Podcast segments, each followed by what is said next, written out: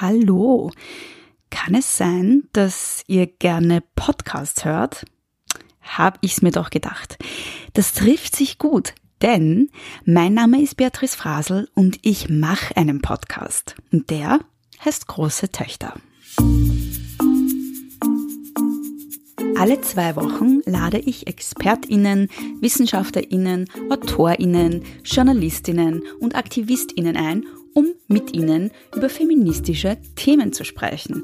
Egal, ob es um den Gender Pay Gap geht oder um Periodenarmut oder um Schwangerschaftsabbrüche, alle Themen aus dem Bereich Gleichbehandlung, Frauenpolitik und Feminismus sollen bei Große Töchter einen Platz haben. Und zusätzlich dazu gibt es dann noch kürzere Kommentarfolgen, die heißen Bär Senf und in ihnen gebe ich, wie der Name schon sagt, meinen Senf ab, denn ich muss mich halt auch immer wieder aufregen. Wenn ihr findet, dass das gut klingt, na dann hört doch mal rein. Große Töchter-podcast.at oder überall dort, wo man Podcasts hören kann auf Apple Podcasts, auf Spotify oder auf Google Podcasts oder wo ihr eben diesen Podcast gerade hört. Große Töchter, der feministische Podcast für Österreich. Ich freue mich auf euch. Ich würde es so formulieren, ich glaube, dass Wien die besten Voraussetzungen hat, die, eine der besten Voraussetzungen einer europäischen Großstadt, um das Thema Obdach und Wohnungslosigkeit ein für alle Mal auch zu bearbeiten und gut zu bearbeiten. Wer, wenn nicht Wien, kann in Europa mit dem Grundstock an Wohnungen, die es gibt, die auch im kommunalen Einflussbereich sind, wer, wenn nicht Wien, kann da auch wirklich einen Unterschied machen, der, der wirkt, der unmittelbar bei den Menschen ankommt. Und ja, ich glaube und ich hoffe, dass auch da Wien noch zusätzliche Anstrengungen unternehmen wird, um da auch Vorreiter zu sein für Europa.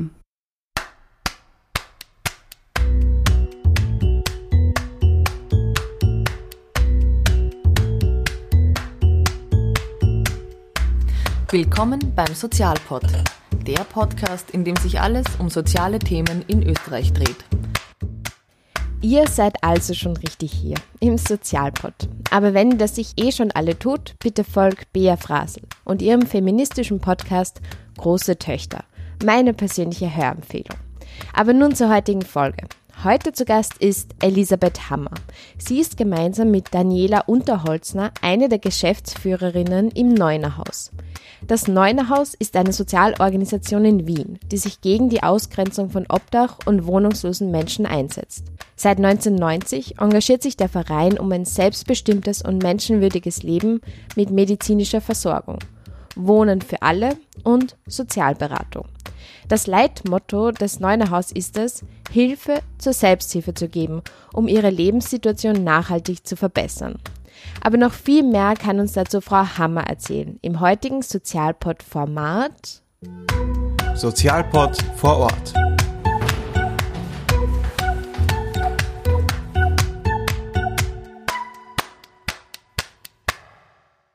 Herzlich willkommen. Danke für die Einladung.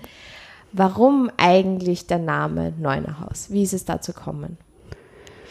Neunerhaus hat 2019 den 20. Geburtstag gefeiert und ist entstanden aus einer Initiative engagierter Bürger und Bürgerinnen im neunten Bezirk. Und der Name bezieht sich auf diesen neunten Bezirk. Genau, mittlerweile sind wir ähm, um einiges gewachsen und haben Angebote in mehreren Bezirken Wiens, aber den Namen haben wir beibehalten. Das Neunerhaus hat ähm, mehrere Standorte, eben schon wie erwähnt, und mehrere Schwerpunkte. Ein Schwerpunkt ist die medizinische Versorgung. Da gibt es das Gesundheitszentrum, die mobilen Ärztinnen und die tierärztliche Versorgungsstelle. Über 5000 Menschen werden jährlich vom Neunerhaus Gesundheitszentrum versorgt, Tendenz steigend. Der Zugang zur medizinischen Versorgung ist ein Grundrecht. Ähm, das plädieren sie auch auf den sozialen Medien, das für einfach alle Menschen gilt. Es steht auch in Artikel 25 der Allgemeinen Erklärung der Menschenrechte. Was glauben Sie, was sind Gründe dafür, dass es dennoch trotz diesem Menschenrecht fehlenden Gesundheitsschutz für alle gibt? Was läuft da falsch? Mhm. Vielleicht blicke ich äh, für meine Antwort ganz kurz in die Geschichte von Neunerhaus. Neunerhaus hat begonnen mit einem Wohnhaus für obdachlose Menschen im dritten Bezirk, eben vor mehr als 20 Jahren. Und in den darauffolgenden Jahren ist uns ganz einfach in der praktischen Arbeit bewusst geworden, dass es ganz viele gesundheitliche Themen gibt ähm, der Bewohner und Bewohnerinnen, die aber die normalen Angebote und Strukturen des Gesundheitswesens nicht nutzen können. Und das war für uns ein Auftrag, ähm, zu sagen, wir bieten selber medizinische Versorgung an, um diese Lücke im Gesundheitswesen zu schließen. Insofern kam das Gesundheitszentrum, so wie wir es jetzt kennen, mit einer Arztpraxis und einer Zahnarztpraxis dazu zu Neunerhaus und mobilen Ärztinnen, die aufsuchend in ganz Wien in unterschiedlichen Einrichtungen der Wohnungslosenhilfe präsent sind. Wenn Sie jetzt danach fragen, warum überhaupt so ein eigenes Gesundheitszentrum, warum geht das nicht anders wie, ähm, dann stellen Sie genau diese Frage, die wir uns eigentlich auch stellen. Also das, was wir wissen und das, was auch Studien belegen, ist, dass es unterschiedliche Barrieren gibt im Zugang zum Gesundheitswesen. Ähm, da unterscheidet man zwischen formalen Barrieren und informellen Barrieren. Die formalen sind beispielsweise keine E-Card. Die informellen Barrieren sind aber auch bedeutsam.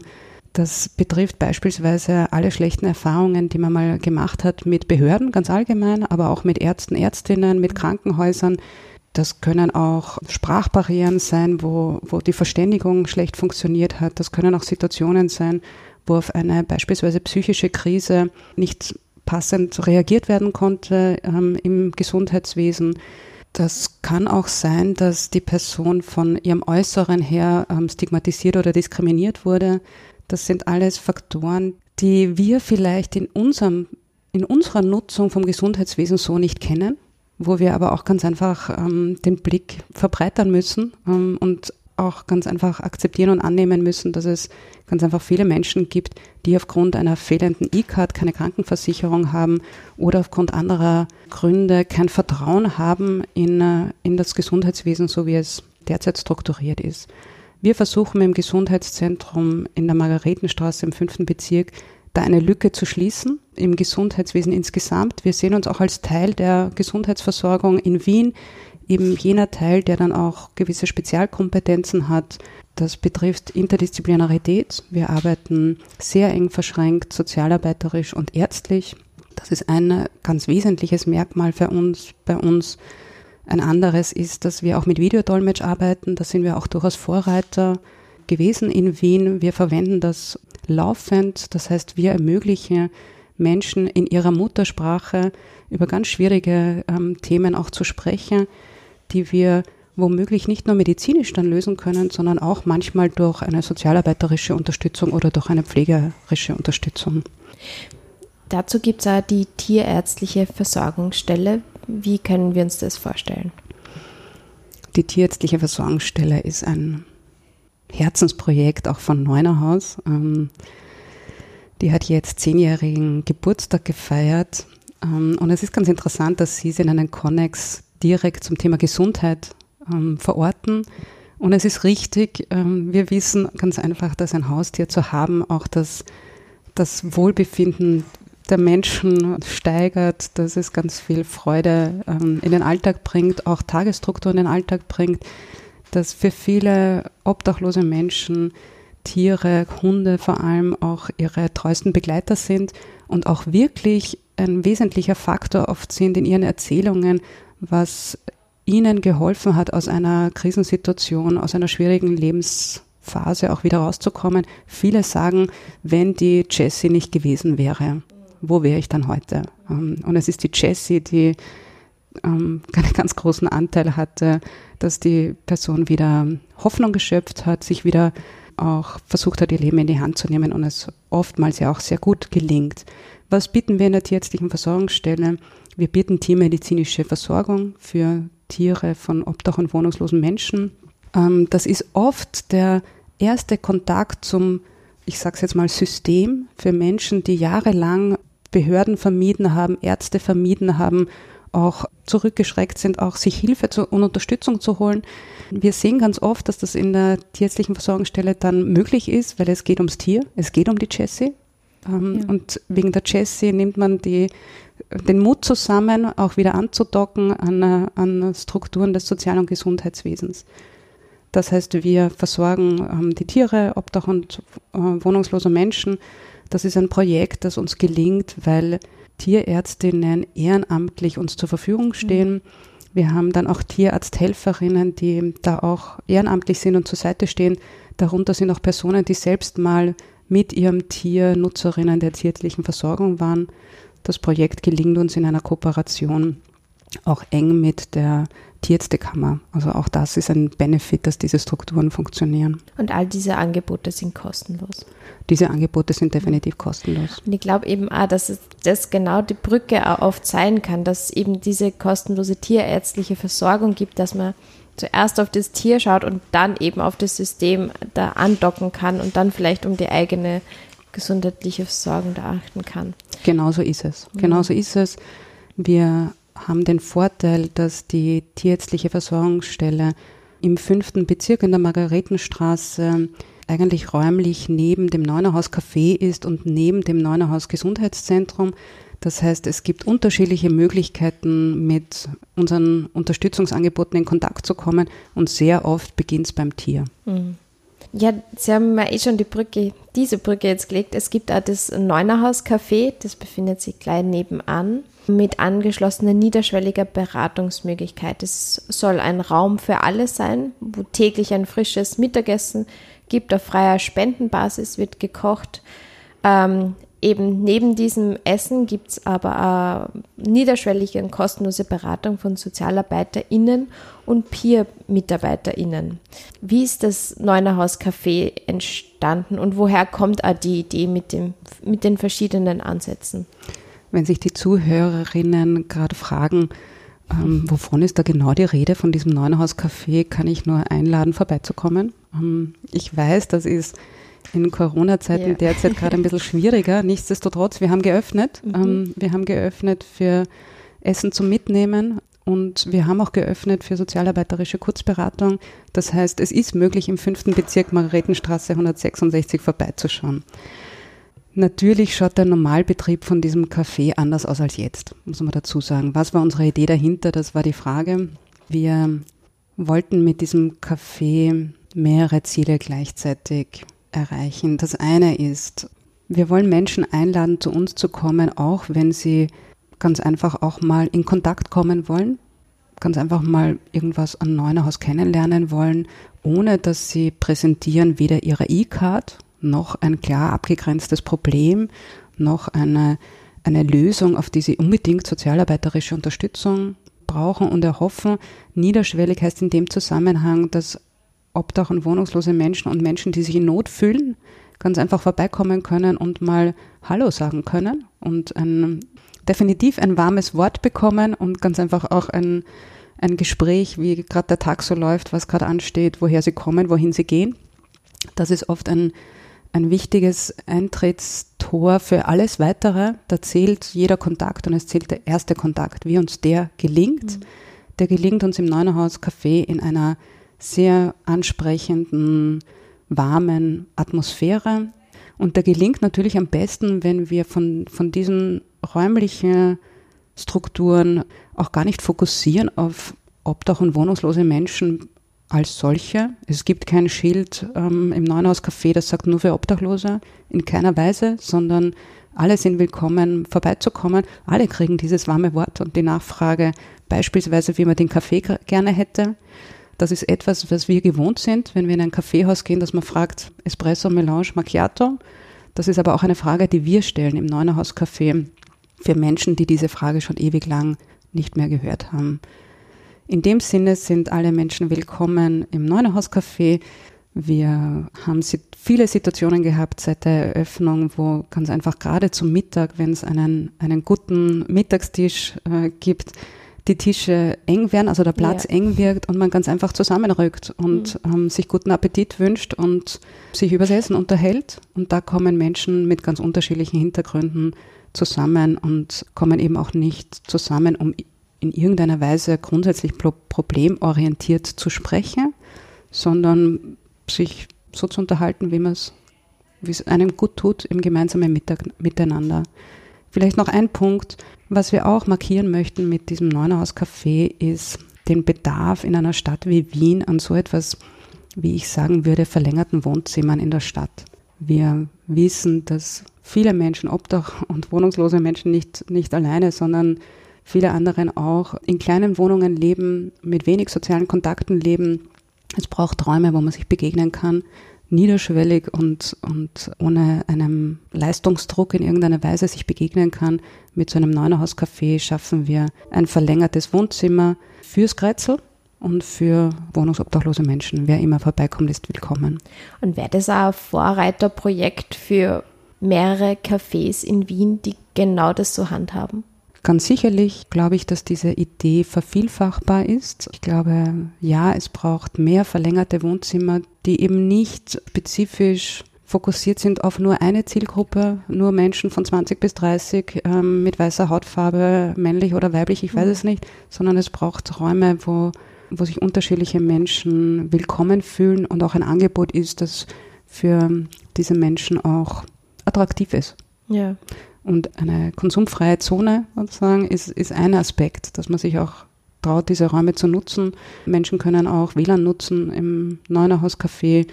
Man muss nichts ähm, man muss nichts konsumieren. Jeder, jeder wird eingeladen, eine Spende dazulassen. Bei manchen sind das 20 Cent, bei manchen sind es für den gleichen Kaffee aber 10 Euro. Hm. Alles ist okay. Ja. Ähm, dazu fällt mir jetzt die 60-Sekunden-Challenge ein. Mhm. Wir sind Nachbar. Vielleicht können Sie davon jetzt auch reden, weil mhm. da geht es ja genau darum, dass, sie, dass Menschen zusammenkommen. Wie ist es zu dieser Challenge kommen? Diese 60-Sekunden-Challenge ist uns eingefallen anlässlich unseres 20-jährigen Geburtstags. Der Grundgedanke, den wir versuchen auch zu platzieren mit unserer Arbeit, ist, dass Obdach- und wohnungslose Menschen, ich sage jetzt mal, nichts Exotisches sind oder nichts Fremdes als solches, sondern dass unsere aller Leben einander viel ähnlicher sind, als wir das gemeinhin vermuten. Also die Ähnlichkeiten sind viel mehr als die Unterschiede. In dieser 60-Sekunden-Challenge haben wir Menschen angesprochen, die sich im Neunerhaus Café, vor dem Neunerhaus Café gerade in der Nähe waren zueinander und haben sie aufgefordert, innerhalb 60 Sekunden miteinander zu sprechen und auszuloten, was ihre Gemeinsamkeiten sind. Das kann sein, wir sind im gleichen, in der gleichen Stadt in Oberösterreich aufgewachsen, hoppala. Ähm, wir lieben beide Hunde. Ähm, apropos Jessie, ähm, das waren ganz unterschiedliche kleine Miniaturen an Dingen, die wir gemeinsam im Leben teilen, biografisch teilen, Dingen, die wir gerne machen. Und für uns war das ein ein schönes Projekt, weil es so einfach darstellbar ist, die Gemeinsamkeiten zwischen Menschen, die ja dann doch ähm, ökonomisch von ihren, ihren, Lebensumständen ja auch wieder viel trennt, aber das so reichhaltig ist, was man gemeinsam an Leben teilt, das war ein schönes Projekt für uns. Und Mensch ist Mensch. Mensch ist Mensch. Mensch. Ähm, so eine Challenge kann man sehr gerne nachmachen, oder? Wenn es da jetzt andere Orte, Städte gibt, genauso eine 60-Sekunden-Challenge, wir sind Nachbar, das kann man bei uns auch umsetzen oder die Idee finde ich super, die kann man gerne auch weiter verbreiten, oder? Ich glaube, dass es in den letzten Jahren fällt mir das wahrscheinlich stärker auf und wird das ja auch gesellschaftspolitisch auch nochmal auf eine andere Weise akzentuiert diskutiert, dass die gesellschaftlichen Ungleichheiten insgesamt sich verbreitern. Und damit meine ich nicht nur die sozioökonomischen Unterschiede, sondern eigentlich mehr die Differenzierungen zwischen unterschiedlichen Gruppen stärker werden und alle Projekte, die fördern, dass man Brücken baut, dass man das, das allgemein, allgemein solidarisch, menschliche, inklusive wieder sich erarbeitet und vielleicht erarbeitet, indem man auch Freude und Spaß dran hat. Alle diese Projekte finde ich ganz wunderbar und diese 60-Sekunden-Challenge war ein Mittel, um, um diese Brücken zu bauen, auf eine lustvolle Weise. Voll. Also überhaupt die Idee von so Kretzel-Oasen und so Kretzel-Projekte finde ich echt extrem toll. Also weg von den Twitter-Filterblasen, wo man irgendwie in einer eigenen, sondern genau solche Projekte. Ähm, jetzt würde ich nur gern auf den dritten großen Punkt, den ich jetzt mal so zusammengefasst habe, den Bereich Wohnen eingehen, was so als so das Kernprojekt ist. Es gibt fünf Standorte mit den verschiedensten Schwerpunkten in drei Wohnhäusern und in über 250 Wohnungen in ganz Wien leben mehr als 800 ehemals Obdach- und wohnungslose Menschen. Fangen wir so an. Wie unterscheiden sich die fünf Standorte? Mhm. Vielleicht beginne ich mit, mit der Unterscheidung, die beim Wohnen bei uns bedeutsam ist. Wir haben bei Neunerhaus drei Wohnhäuser, wo auch direkt vor Ort gewohnt werden kann. Und so wie Sie das ja eh schon aufgerissen haben, es gibt daneben andere Projekte, auch unter der Überschrift Housing First und mobile Betreuung, wo Menschen dezentral in Wien über Wien verstreut wohnen und von einem Bürostandort aus ähm, aufsuchend betreut werden oder man macht sich ganz einfach Termine aus, egal an welchem Ort, kann auch im Neunerhaus Café sein. Zu diesen drei Wohnhäusern, das ist eigentlich, das sind die ersten Projekte, die bei Neunerhaus ähm, aufgezogen wurden, mit eben dem ersten Wohnhaus im dritten Bezirk vor 20 Jahren. Das, was wir mit diesen Wohnhäusern zeigen wollten historisch, war, dass Wohnen etwas ist, was ganz anderes ist als eine Verwahrung, dass es um Privatsphäre geht, dass es um gute Wohnstandards geht, dass es um die Möglichkeit geht, Besuche zu empfangen, Tiere zu haben, einen eigenen Schlüssel zu haben, keinen Portier zu haben, wo man sich an- oder abmeldet. Das sind Sachen, die, wo Neunerhaus ähm, ganz wesentlich auch mitgewirkt hat, dass sich die Situation in, in Wien in ähm, Wohnunterkünften für wohnungslose Menschen verbessert hat. Nach wie vor sagen wir, diese Wohnhäuser sind bei Neunerhaus ein Herzstück, weil es gewisse Menschen gibt, die ganz einfach auch diesen, diese Verankerung vor Ort brauchen mit einem Stück Gemeinschaftlichkeit und einer Unterstützung, die vor Ort präsent ist. Gerade in diesen schwierigen Zeiten der Pandemie hat sich das gezeigt, wie notwendig Menschen darauf angewiesen waren, dass sie die Tür aufmachen, fünf Schritte gehen und es ist wer da, mit dem man reden kann. Mhm. Das war ganz zentral und das ist in unseren Wohnhäusern ganz einfach vor Ort vorhanden. Ähm, da ist wer da, mit dem man reden kann, wenn man Unterstützung braucht bei Behörden wegen, aber genau auch, wenn man gerade nicht weiß, wie man über den Tag kommt, weil die Einsamkeit zuschlägt, als ein Beispiel. Unsere Wohnhäuser haben dann ein Stück unterschiedliche Zielgruppen. Wir haben in einem Wohnhaus im 19. Bezirk ähm, einen besonderen Schwerpunkt auch auf junge Erwachsene. Das ist ein wachsendes Thema auch in Europa. Menschen, die gar nicht erst ähm, auf dem Wohnungsmarkt selbstständig finden, sondern aus unterschiedlichen Gründen mit dem Erwachsenwerden in der Wohnungslosigkeit oder Obdachlosigkeit landen. Vielleicht auch, weil sie hm, Schwierigkeiten hatten in ihrer eigenen Familienstruktur, dann von einer Couch zur nächsten gesiedelt sind, ähm, von einem Freund, von einer Freundin zur nächsten und irgendwann kommt es dann zur Situation, dass es die Couch nicht mehr gibt. Dann sind wir da im Neunerhaus Pilotstraße. Im Neunerhaus Kutlichgasse haben wir einen Fokus vor allem auf Menschen, die auch lange auf der Straße gelebt haben, auch körperlich beispielsweise ähm, davon auch ein Stück hart hergenommen wurden. Da sind auch Personen, die schon auch älter sind und, und das als dauerhaft ihr Zuhause sehen, das Neunerhaus Kudlichgasse, mit auch der Möglichkeit, Nachbarschaft und Gemeinschaft zu leben in diesem Wohnhaus. Jetzt habe ich zwei herausgegriffen. Aber eben nur andere Schwerpunkte gibt es da auch. Ich erlebe das Neunerhaus sozialpolitisch als sehr relevant in Bezug auf faire und soziale Wohnpolitik. Ähm, welche innovativen Wege geht das Neunerhaus in Bezug auf Wohnen? Stichwort Housing First haben Sie mhm. vorhin schon kurz erwähnt. Vielleicht mhm. können wir da drauf eingehen. Was mhm. ist Housing First genau mhm. was, und mhm. woher kommt da dieser Ansatz? Neunerhaus setzt sich seit über zehn Jahren für Housing First ein und damit auch für eine Veränderung in den Angeboten für wohnungslose Menschen. Das Konzept ist ziemlich banal von Housing First ähm, und mittlerweile, glaube ich, auch europaweit schon gut platziert. Worum es geht bei Housing First ist, dass man sagt, ähm, wenn ein Mensch wohnungs- oder obdachlos war, ähm, soll er zurück in eine eigene Wohnung mit einem eigenen Mietvertrag und wenn möglich und gewünscht, dann auch die Unterstützung, die er oder sie braucht, in der eigenen Wohnung auch abrufen können. Das heißt, das, worauf Housing First aufbaut, ist, dass in viel, einer Vielzahl der Fälle ganz einfach die eigene Wohnung der Schlüssel ist, um die Situation von Wohnungs- und Obdachlosigkeit zu beenden. Ich habe vorhin der Schlüssel ist. Der also Schlüssel also ist. Der, Im doppelten mhm. Sinne, ganz genau. Ich habe vorhin verwiesen auf Wohnhäuser, die wir selber betreiben, weil ich gesagt habe, es gibt Menschen, die nach einer langen Phase von, von Obdachlosigkeit in schwierigen gesundheitlichen ähm, Problemlagen mit, mit Gefühlen zum Beispiel von Einsamkeit auch sagen, ich brauche einen Schutzraum, der mir mehr bietet als eine eigene Wohnung, wo ich eben auch Personen vor Ort habe, die, die mich unterstützen können, wenn ich es brauche. Es gibt diese Personen und wir freuen uns, dass wir auch sehr gute und qualitativ hochwertige Angebote für diese Personen haben.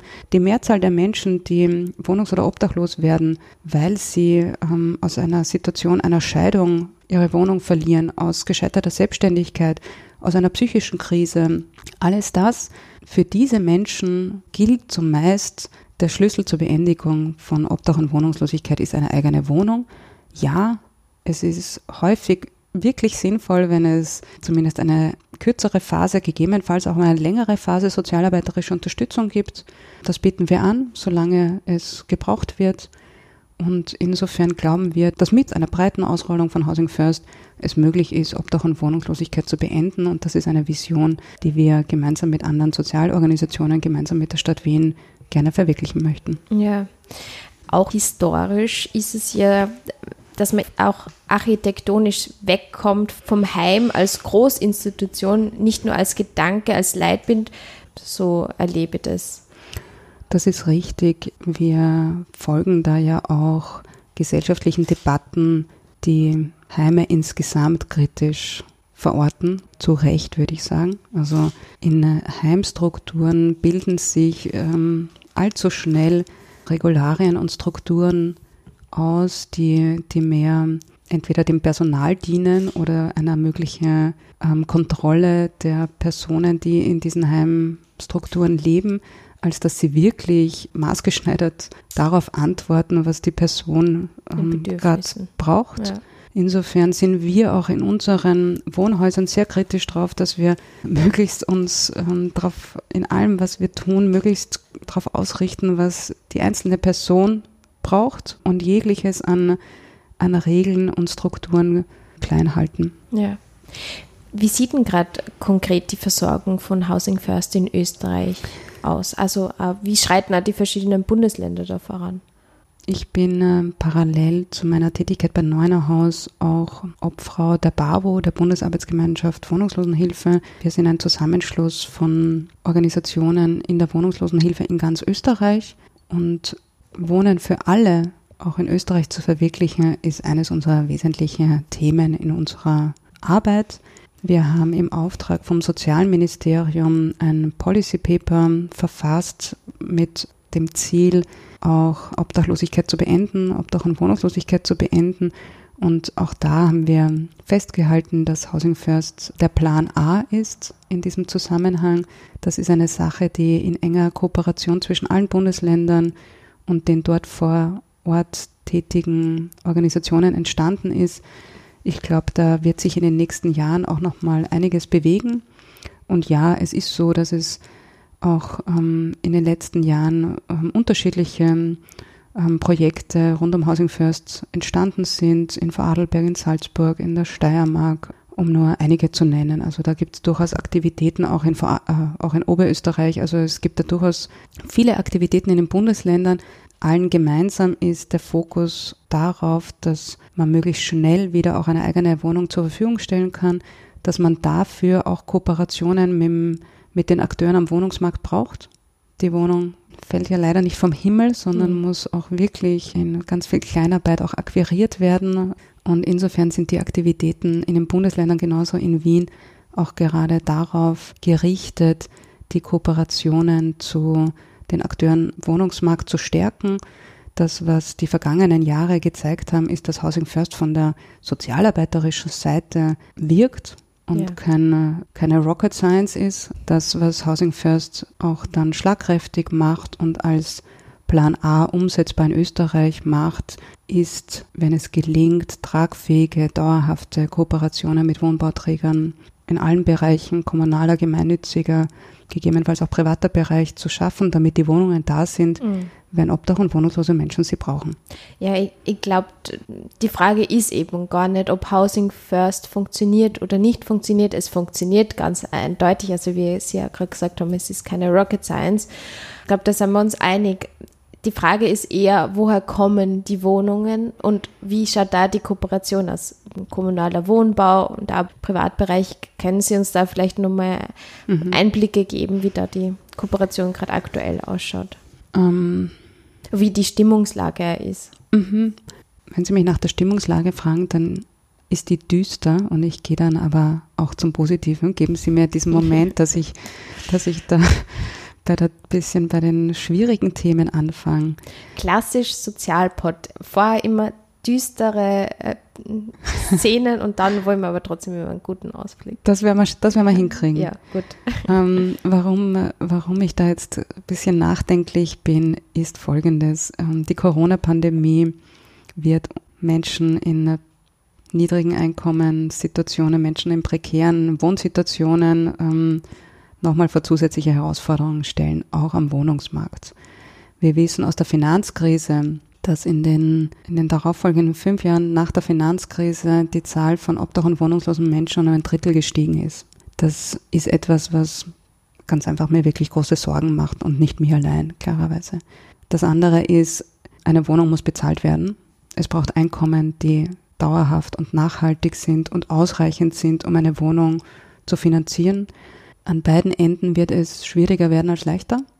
Also die Menschen, die jetzt arbeitslos sind, die Zahlen der, derer sind erschreckend. Die, die Zahlen derer, die in Kurzarbeit sind, sind auch erschreckend. Also was da zu erwarten ist an schwierigen Einkommenssituationen, muss einem Sorgen machen. Und das bedeutet natürlich, wir brauchen am Wohnungsmarkt Wohnungen, die, die leistbar sind und die zugänglich sind. Das war der sehr sorgenvolle Teil. Da braucht es gemeinsame Anstrengungen wo die soziale Organisationen da ja nur einen kleinen Beitrag leisten können. Da braucht es gemeinsame politische ähm, Anstrengungen von Seiten der Sozialressorts und der Wohnressorts gemeinsam, gemeinsam auch mit den Wohnbauträgern. Wie wir bei Neunerhaus arbeiten, ist es so, dass wir da auch Housing First, glaube ich, sehr erfolgreich platziert haben als Modell, das funktioniert. Da haben Sie ja schon darauf verwiesen, dass wo wir auch sehr viel auch an Know-how aufgebaut haben, ist in der Kooperation mit der Immobilienwirtschaft. Wir haben eine eigene Tochter gegründet, 2017, die Neuner Immo, die diese Brücke baut zwischen Immobilienwirtschaft und Sozialorganisationen. Das heißt, wir akquirieren auch Wohnungen und geben die dann weiter, vermitteln die dann weiter an wohnungs- und obdachlose Menschen. Wir haben bislang 290 Wohnungen vermittelt und 700 Menschen wieder ein Zuhause gegeben und wir kooperieren mit 25 Kooperationspartnerinnen allein in Wien. Das heißt, dieses Projekt zeigt, da gibt es durchaus Bereitschaft und Offenheit, auch von Seiten der Wohnbauträger. Das sind Wohnbauträger, die auch für sich sagen, wir sehen das als unsere gesellschaftspolitische Verantwortung, gerade im gemeinnützigen Bereich gibt es ja oft ein Thema, welche Personen haben da gut Zugang und ist, ist der gemeinnützige Bereich auch gut genug offen für Menschen mit niedrigen Einkommen. Die ähm, Wohnbauträger, mit denen wir da kooperieren, sagen ganz klar, wir sehen da einen gesellschaftspolitischen Auftrag und ja, wir wollen definitiv auch da in diesem Segment Menschen wohnversorgen. Nichtsdestotrotz glaube ich, da braucht es noch viel größere Anstrengungen, um, um das Problem strukturell auch anzupacken. Da reicht der Goodwill ähm, einzelner Wohnbauträger nicht. Mhm. Ähm, da braucht es gemeinsame Anstrengungen, eben auch ähm, auf kommunaler Ebene zu schauen, wie kann man da auch Strukturen schaffen, dass es eben auch nicht, dass die, die Beendigung von Obdach und Wohnungslosigkeit nicht am Goodwill von Wohnbauträgern, Einzelne. beispielsweise mhm. einzelnen Wohnbauträgern hängt. Mhm. Schauen wir über Österreich hinaus, wie stehen wir da im internationalen Vergleich da? Wien wird ja von ganz vielen ähm, Expertinnen als Eben. Insel der Seligen gerade Ja. im Bereich Wohnungsmarkt ähm, gepriesen und hat ja auch eine, eine glorreiche Geschichte hinter sich, hoffentlich auch vor sich, hinter sich, wenn man an, an Wohnbaupolitik auch des Roten Wiens denkt. Da, da sind ja auch die Monumente, ähm, die aus dieser Zeit rühren, auch in der Stadt, in der Stadtlandschaft verankert. Eben, aber ruhen wir uns zu sehr auf diesem irgendwie aus. Ich würde es so formulieren, ich glaube, dass Wien die besten Voraussetzungen hat, die, eine der besten Voraussetzungen einer europäischen Großstadt, um das Thema Obdach und Wohnungslosigkeit ein für alle Mal auch zu bearbeiten und gut zu bearbeiten. Wer, wenn nicht Wien, kann in Europa mit dem Grundstock an Wohnungen, die es gibt, die auch im kommunalen Einflussbereich sind, wer, wenn nicht Wien, kann da auch wirklich einen Unterschied machen, der, der wirkt, der unmittelbar bei den Menschen ankommt.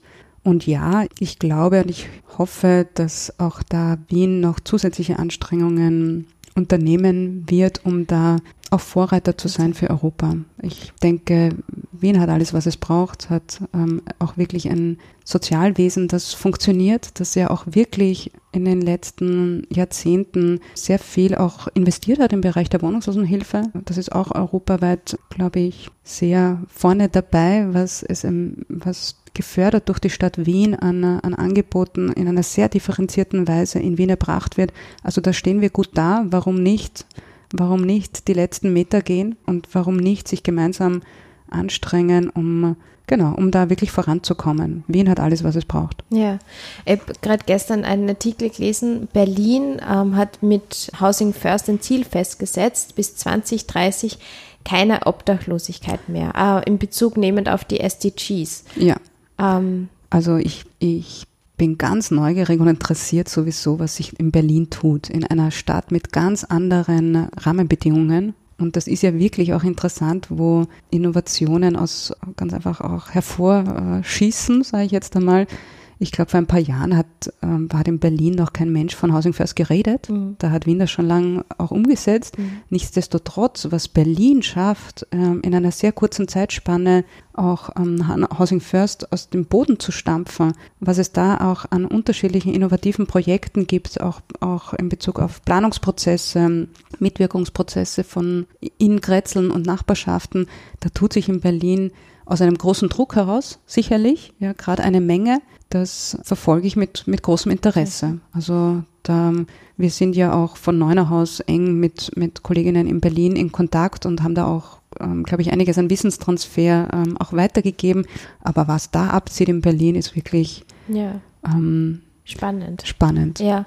Und ohne lange Geschichte von kommunalen Wohnbau, sondern aus dem Druck heraus, was dort dann auch entstehen kann. Ihre Vision für den Wohnungsmarkt. Können Sie ja jetzt eine Jahreszahl festsetzen? Wann ist es realistisch, dass es keine Obdachlosigkeit mehr in, sagen wir jetzt in Wien mehr gibt? Ach, wenn ich das mir wünschen könnte und, und diese Briefe ans Christkind dann Wirklichkeit werden, An ein realeres Christkind vielleicht so. Ein, ein realeres Christkind. Also ich denke, ich denk, denk definitiv, auch in der BAWO denken wir in Fünfjahreszielen, glauben auch, da kann man sich auch politisch und finanziell ähm, gut drauf einstellen. Ähm, da braucht es den Willen dazu. Also wir ähm, denken da definitiv an Zeitspannen, die zwischen 2025 und 2030 liegen und generell würde ich das eher gern bei 2025 ansiedeln. Ganz klar ist, und das möchte ich nochmal betonen, die Pandemie wird es uns nicht leichter machen. Und gerade deswegen braucht es doppelte und dreifache Anstrengungen. Wir können nicht sehenden Auges, also es wäre wirklich eine unwürdig, auch sehenden Auges in eine Situation zu kommen, wo sich das wiederholt, was wir aus der Finanzkrise kennen. Wir müssen ähm, alles investieren, um Obdach und Wohnungslosigkeit zu verhindern, die jetzt ähm, an der zu drohen scheint. Und dann, wenn es soweit ist, müssen wir schauen, dass wir Dinge anders machen, weil wir sie jetzt auch besser wissen. Und Ja. das heißt ganz einfach, Leute schnell wieder in eine Wohnung bringen oder ihnen auch eine gute Wohnmöglichkeit in einem unserer Häuser anzubieten, wo sie dann das haben, was sie brauchen, um gut über die Runden zu kommen. Ja, ich habe vor kurzem den Martin Schenk von der Armutskonferenz ähm, interviewt und der hat auch gesagt, dass die Auswirkungen auch damals, was, was man gemerkt hat von der Finanzkrise, gar nicht gleich direkt spürbar war für, für armutsbetroffene Menschen, sondern erst später, also so paar Jahre später. Und das haben sie eigentlich auch gerade bestätigt, mhm. dass man gerade da irgendwie daraus lernen sollte, dass man genau mhm. das, das Thema jetzt mhm. anpackt. Mhm. Jetzt nur zum Abschluss würde ich nur gern kurz auf äh, Corona eingehen. Stay at home während einer Pandemie ist für viele Menschen ähm, wirklich nur ein Hohn und für viele Menschen aus den unterschiedlichsten Gründen nicht möglich. Wie ergeht es obdachlosen Menschen in der Corona-Krise? Ähm, was haben Sie da bemerkt im Neunerhaus, Sie und Ihr ganzes mhm. Team? Hm. Vielleicht mit einem verblüffenden womöglich verblüffenden oder dann auch wieder einleuchtenden Statement angefangen. Obdach- und wohnungslose Menschen sind Krisen gewohnt. Da kam Corona dazu, aber grundsätzlich sind das auch Personen, die uns überrascht haben über ihre Krisenfestigkeit. Also wir haben im Gesundheitszentrum von einem Tag auf den anderen eine ganz andere Situation gehabt mit Masken, mit einer anderen Organisation ähm, im Eingangsbereich. Unsere Nutzerinnen waren die, die das mit Fassung getragen haben und sich ganz einfach auch gut darauf eingestellt haben. Nichtsdestotrotz, wie ist es Menschen gegangen in dieser Zeit? Grundsätzlich ist es wahrscheinlich Obdach- und wohnungslosen Menschen ähnlich gegangen wie uns alle. Diese Pandemie ist eine Zumutung und eine große Anstrengung für uns alle, die uns wirklich einiges von uns fordert. Gerade auch in dem, dass wir, die wir alle angewiesen sind auf soziale Kontakte, da auch sehr zurückschrauben mussten gerade bei wohnungsobdachlosen Menschen, die, die schon viele soziale Kontakte oftmals verloren haben, da noch einmal abgeschnittener zu sein oder sich zu fühlen, ist ganz einfach ganz schwierig. Grundsätzlich wissen wir, wohnungs- und obdachlose Menschen haben generell einen sehr schlechten Gesundheitszustand. Insofern macht sie das auch zu einer Hochrisikogruppe für Corona. Wir wissen auch, Leben auf der Straße heißt Stress. Stress und Angst sind Faktoren, die auch das Immunsystem erwiesenermaßen schwächen. Das ist wieder ein Risikofaktor, der auch im, im, Zusammenhang mit Corona bedeutsam ist. Insofern ist diese Situation wirklich eine, eine riskante und schwierige aus einer rein gesundheitlichen Sicht heraus. Und das, was vielleicht in, in der Zeit vom ersten Lockdown besonders schwierig war, ist, dass Unterschüttungsstrukturen viel schlechter erreichbar waren. Auch die waren befasst, sich irgendwie umzustellen und da glaube ich, haben wir viel gelernt aus dieser Phase, gemeinsam jetzt viel gelernt in Wien aus dieser ersten Phase des Lockdowns. Aber das war natürlich schwierig für obdach- und wohnungslose Menschen. Sie haben angesprochen das Thema Stay at Home als, als Schlagwort und darauf möchte ich noch eingehen. Das, was, glaube ich, wir wirklich gesellschaftspolitisch nicht vergessen dürfen, ist, dass Lebenssituationen von Menschen auch radikal unterschiedlich sind und dass Regelungen, die getroffen werden, mit dem Blick auf die, auf eine vermeintliche Mitte der Gesellschaft mhm. ganz einfach für wahnsinnig viele Zielgruppen nicht so umsetzbar sind. Also es ist, es leuchtet jedem ein, dass obdachlose Menschen dem Anspruch Stay at Home nicht genügen können.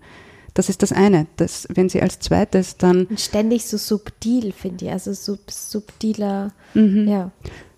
Das ist das eine, dass sie diesem Anspruch Stay at Home gar nicht nachkommen können, wenn sie dann wie es in der ersten Phase passiert ist und Gott sei Dank ähm, jetzt nicht mehr am Tapet steht, wenn sie da auch noch gestraft werden dafür, wenn sie sich an vermeintliche Ausgangsbeschränkungen nicht halten, dann zeigt das, dass wir auch die Maßnahmen, die wir gesellschaftspolitisch treffen in so einer Pandemie, aus meiner Sicht ein Stück auf eine falsche Weise aufsetzen. Aus meiner Sicht wäre es wirklich auch mal gut, den Blick zu drehen und zu sagen, wie müssen die Maßnahmen an Kontaktbeschränkungen, was auch immer, wie müssen die gestaltet sein, damit sie von Menschen, die am Rand stehen, auch gut umsetzbar sind. Also auch ein Gesundheitswesen vom Rand in die Mitte zu denken, auch diese Maßnahmen vom Rand in die Mitte zu denken und nicht umgekehrt. Das ist ein inklusiver Zugang. Das wäre ein inklusiver Zugang mhm. und da, da voranzukommen, wie, müssten, wie müssten die Regelungen gestaltet sein, dass Menschen, die wenig soziale Kontakte haben, die enge Wohnverhältnisse haben,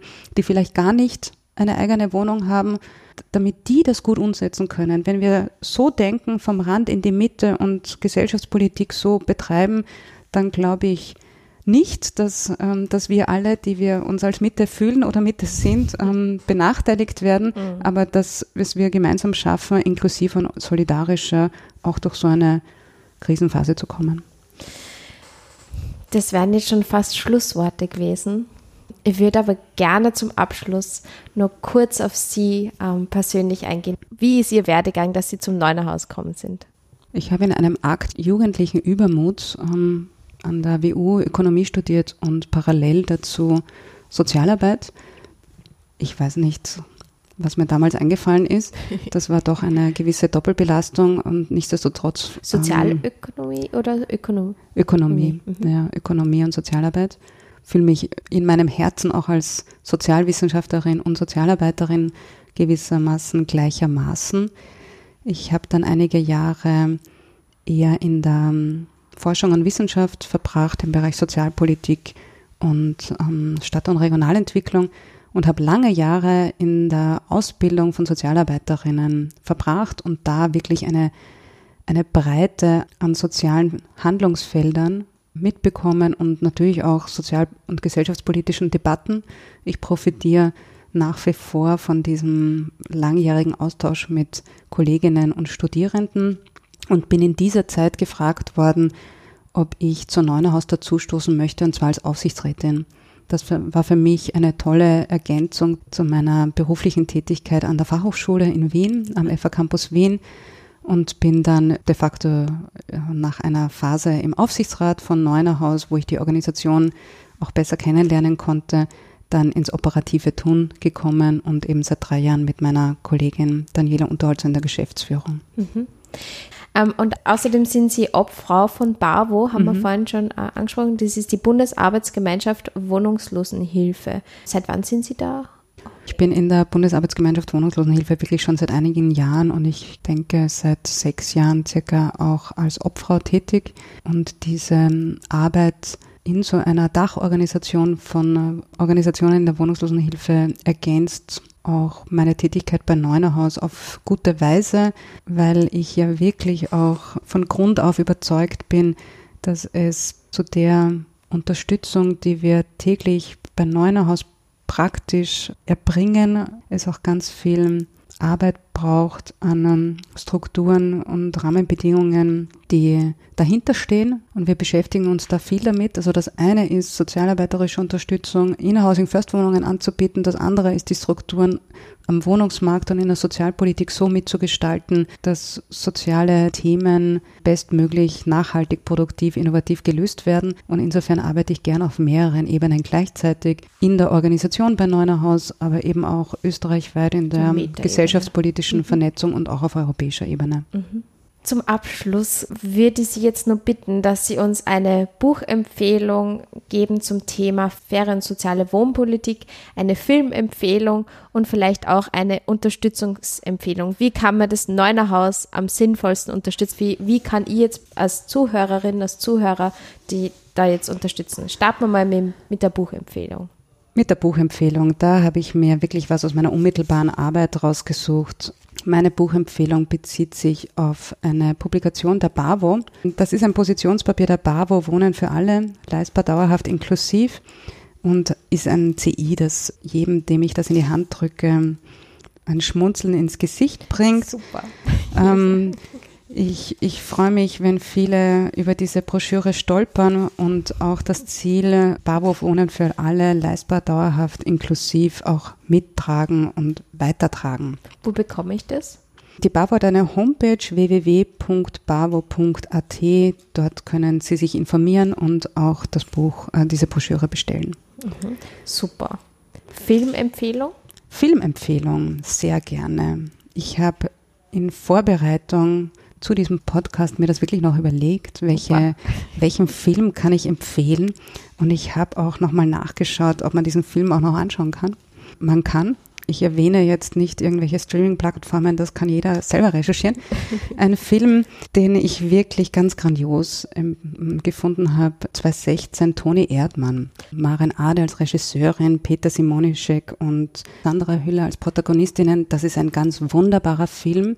Und wenn jetzt manche den Film kennen und sich denken, warum sagt sie so einen Film in ihren Funktionen, kann ich nur sagen, aus diesem Film kann man viel sich auf ähm, auch komische und komödiantische Weise mitnehmen, was auch für meine Arbeit wahnsinnig relevant ist. In diesem Film geht es um Familie, geht es um Fremdheit, geht es um Grenzen, geht es um Nähe und Distanz, geht es um kapitalistische Wirtschaftsweise und ihre Folgen. Dieser Film ist humorvoll, auch das ist etwas, was in unserer Arbeit gut tut. Und damit meine ich meine Arbeit genauso wie jeden Kontakt mit Nutzerinnen, wie gut, wenn da auch gelacht werden kann. Dieser Film bietet alles von, von ernst, traurig, lustig, komisch und ist auch ein, ein großes Werk. Ganz einfach anschauen. Das man gerade jetzt irgendwie gut brauchen kann. Und das letzte, die Unterstützungsempfehlung. Wie kann man Neuenhaus unterstützen? Worüber ich mich freuen würde, ist, wenn äh, Hörerinnen und Hörer von diesem Podcast im Neuenhaus Café vorbeischauen. Sich ein Essen holen und es eine ist Spende da sehr lecker. Also ich war selber vor Corona schon und es ist also besonders, irgendwie bekommt so besonderes Essen, finde ich auch. So. Das sehen wir genauso. Ja. Danke für die, für die Rückmeldung. Ähm, wir sind bei Neunerhaus, wir sind bei Neunerhaus natürlich auf Spender und Spenderinnen angewiesen, definitiv auch auf das, was man so gemeinhin bezeichnet, auf Kleinspenderinnen. Ich kann nur sagen, wir brauchen diese Rückendeckung. Wir brauchen diese Rückendeckung finanziell, aber wir brauchen sie auch darüber hinaus. Auch es ist für uns ganz einfach ein ganz wichtiges Signal, dass unsere Arbeit unterstützt wird, wenn wir auch eine breite Gruppe an, an Spender und Spenderinnen ansprechen können und die sagen, das ist es mir wert. Neunerhaus möchte ich den Rücken stärken für ihre praktische Arbeit, auch für ihre gesellschaftspolitischen Positionen. Und natürlich brauchen wir es auch und freuen uns, wenn auch unsere, unsere Themen weitergetragen werden. Unser Claim ist Du bist wichtig. Wir haben hm, ganz wesentliche Themen, die wir über die letzten Jahre vertreten haben. Wir hatten diese 60-Sekunden-Challenge, wo auch dieses Thema war, dein und mein Leben ist nicht so weit voneinander entfernt. Es ist uns ein Anliegen, damit auch zu landen. Und dafür brauchen wir Menschen, die das ähnlich sehen, äh, Multiplikatorinnen, die auch unsere Botschaft weitertragen, ähm, auch selber damit was machen und uns gemeinsam damit so zu unterstützen, dass es möglich wird, auch Stereotypen im Bereich Wohnen und Obdachlosigkeit aufzubrechen und da ein gutes gemeinsames Miteinander zu stärken.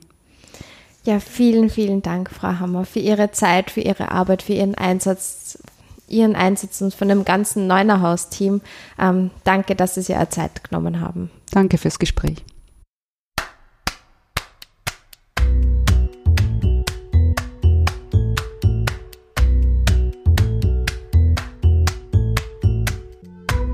Sozialpod vor Ort.